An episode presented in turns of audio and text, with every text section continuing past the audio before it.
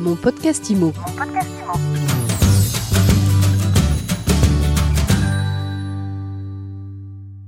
Comment les réseaux de mandataires immobiliers vivent-ils cette crise sanitaire? On en parle tout de suite avec notre invité, Olivier Colcombet. Olivier, bonjour. Bonjour Ariane. Olivier, vous dirigez Digitereux qui regroupe à la fois les réseaux Capifrance, Optimum, Dreamkey.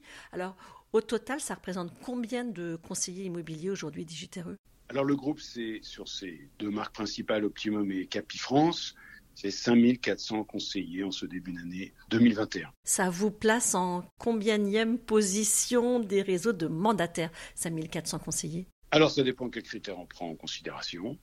Euh, si on prend l'effectif, on est euh, deuxième ou troisième. Euh, si on prend la performance individuelle, on est premier. Euh, voilà, et si on prend le chiffre d'affaires total, nous devons être second.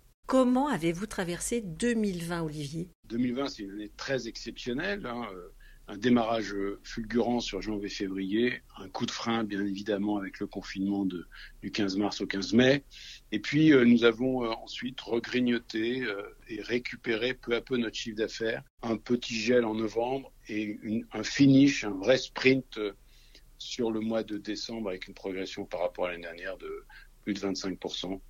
Donc une année vraiment, vraiment mouvementée, mais qui finalement nous a souri puisque nous avons réussi à totalement euh, stabiliser notre activité et faire une année comparable à 2019 malgré euh, bien évidemment la baisse de marché, 8 hein, à 10% des volumes, mais aussi euh, cette difficulté, et ça sera ce que je garderai en tête, cette difficulté pour les Français pour organiser leur session et donc pour nos conseillers, cette agilité, cette grande aptitude à s'adapter pour accompagner les vendeurs et les acheteurs. Est-ce que justement vos conseillers euh, immobiliers indépendants, vous estimez qu'ils sont mieux armés que les agents traditionnels, disons, pour euh, affronter cette crise?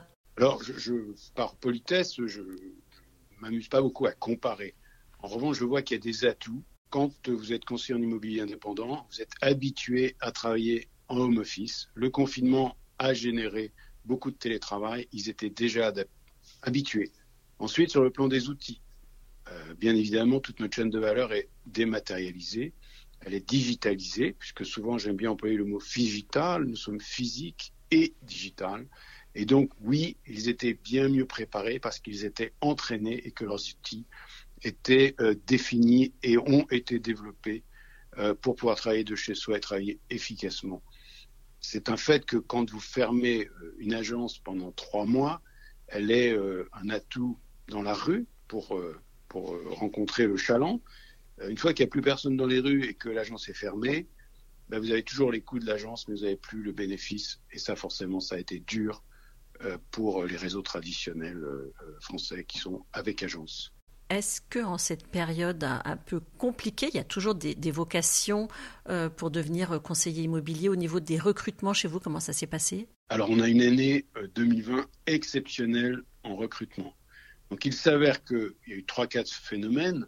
Le premier, le confinement. Le confinement a poussé les gens à réfléchir, à se poser des questions sur leur organisation. C'est toute la dimension euh, sociétale de la crise et de l'offre de valeur de notre euh, business model. Donc oui, nous avons eu beaucoup de candidats. On a euh, continué notre sélection assez précise pour recruter les meilleurs et euh, on a bien développé euh, nos équipes commerciales, donc nos équipes de conseillers, euh, plus de 20% sur l'année. et ça, c'est un, très beau score pour nous, en ayant environ refusé 30% des candidats que l'on a estimé ne pas être dimensionnés pour bien démarrer au sein de nos marques, puisque, comme vous le savez, on veut et on dimensionne nos activités, nos équipes commerciales pour être des professionnels de l'immobilier.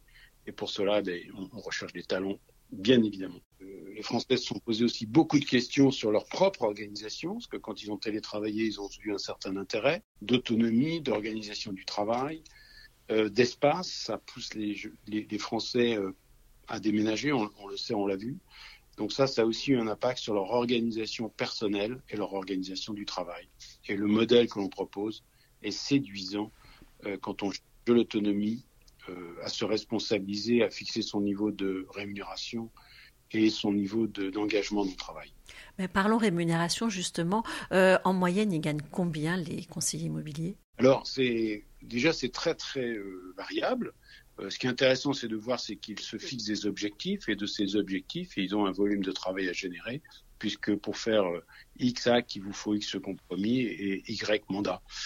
donc ça, c'est le premier point, c'est cette liberté dans la fixation de leurs objectifs. Ensuite, en termes de rémunération, on a des conseillers dans nos barèmes à plus de 200 000 euros, ils font 98% de la commission est pour eux. Euh, et on a une vingtaine de pourcents qui sont à ces niveaux.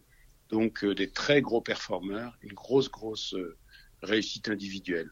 En termes de moyenne, un conseiller, en moyenne, il fait 55 000 dans le groupe, ce qui est une très belle performance. Et ce qui est intéressant, c'est de voir la progression de ce conseiller. Au-delà de deux ans, il continue à progresser et il peut voir il fait 5 à 10 de progression par an. Euh, ce que rarement fait un, salarié, bien évidemment, sur sa rémunération. Donc on voit qu'ils s'installent et ils continuent à développer euh, euh, leur marketing local et à travailler de mieux en mieux, très très accompagnés par, par la marque. 160 000 heures de formation en 2020 au sein de Digitero Academy, ce qui est colossal.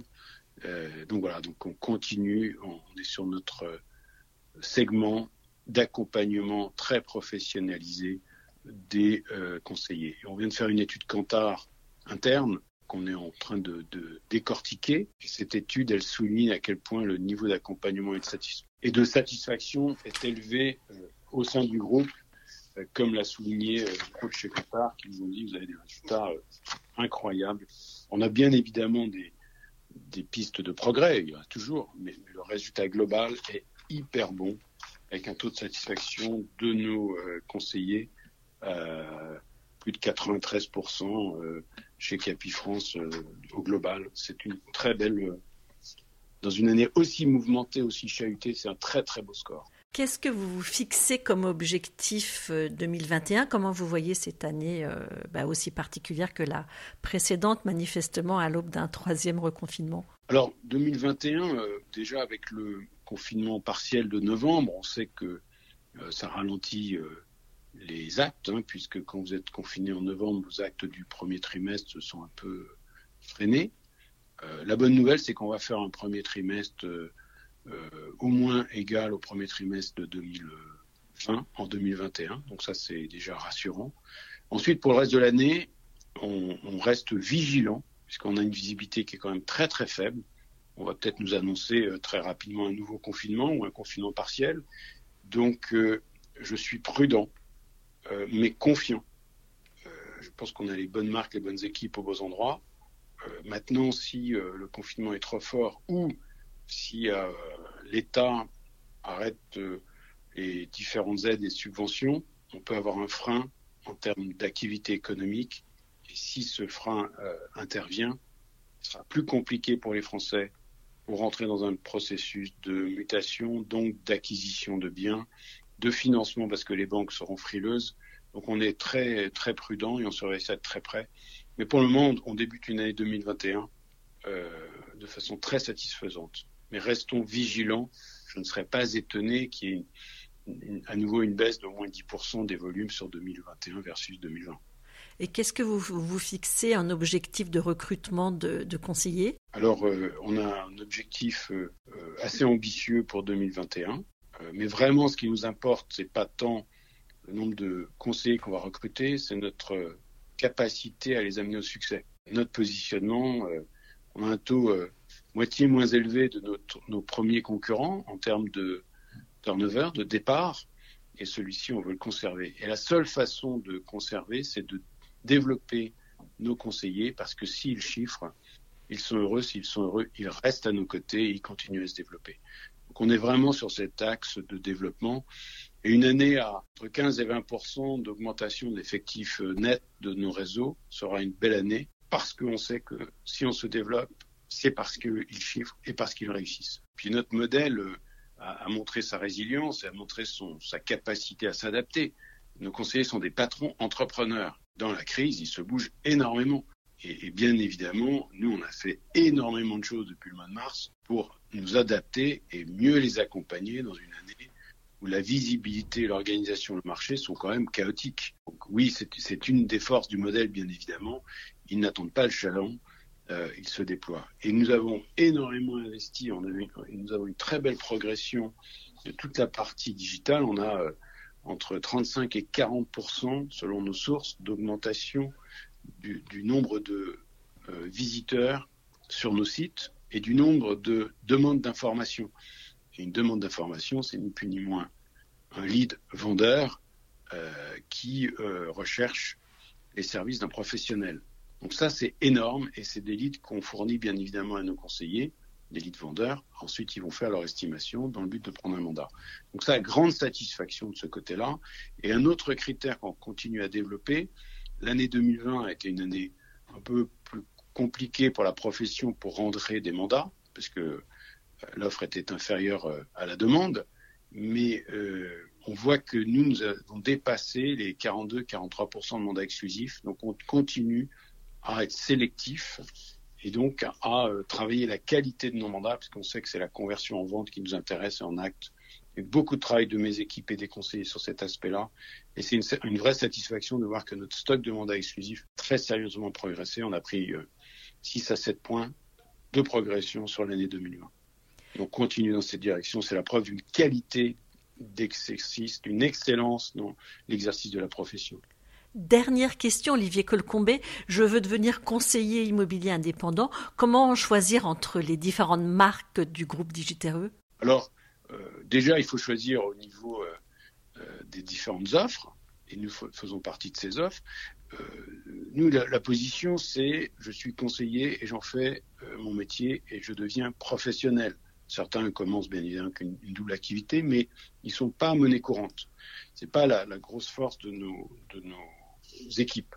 Donc, ils nous rejoignent, on les forme, ils se déploient. Et ensuite, pour choisir entre nos marques, c'est vraiment à l'affect, j'ai envie de dire. Et ensuite, on a beaucoup de conseillers qui travaillent en commun. Donc, on les invite à rencontrer des conseillers actifs, des coachs chez Capi France, parce qu'on a un processus de mise en relation, ou des euh, RR et, conseillers chez Optium. Et dans ce contexte, eh bien, ils ont plus ou moins d'affect, de relations euh, aisées avec euh, l'équipe ou les personnes avec qui ils sont en relation. Et comme on pense dans le groupe que c'est l'humain qui prime, ça, c'est un élément critique d'être bien inséré dans une équipe pour réussir localement. Et ensuite, on peut plus ou moins aimer l'orange ou le bleu. Ensuite, il y a des critères qui sont complètement personnels. Et My euh, connaît ça parfaitement. Euh, il y a une dimension qui est rationnelle euh, au final aussi parce que je préfère tel logo, je préfère telle marque et je me sens plus plus d'aspiration, plus proche de tel ou tel réseau du groupe et en termes de performance, c'est assez similaire. Mais il y a des cultures différentes. Nous, on dit qu'elles ont une ADN différente, ces deux marques. Les deux sont des marques de, de la performance, bien évidemment, mais avec, avec une approche un peu différente, et, et c'est ce que disent nos, nos conseillers, et c'est ce qui est important pour nous. Merci beaucoup Olivier Colcombet d'avoir été avec nous aujourd'hui dans mon podcast IMO. Et je rappelle que vous dirigez le groupe Digitereux. Merci et bonne journée à tous. Mon podcast IMO. Mon podcast IMO.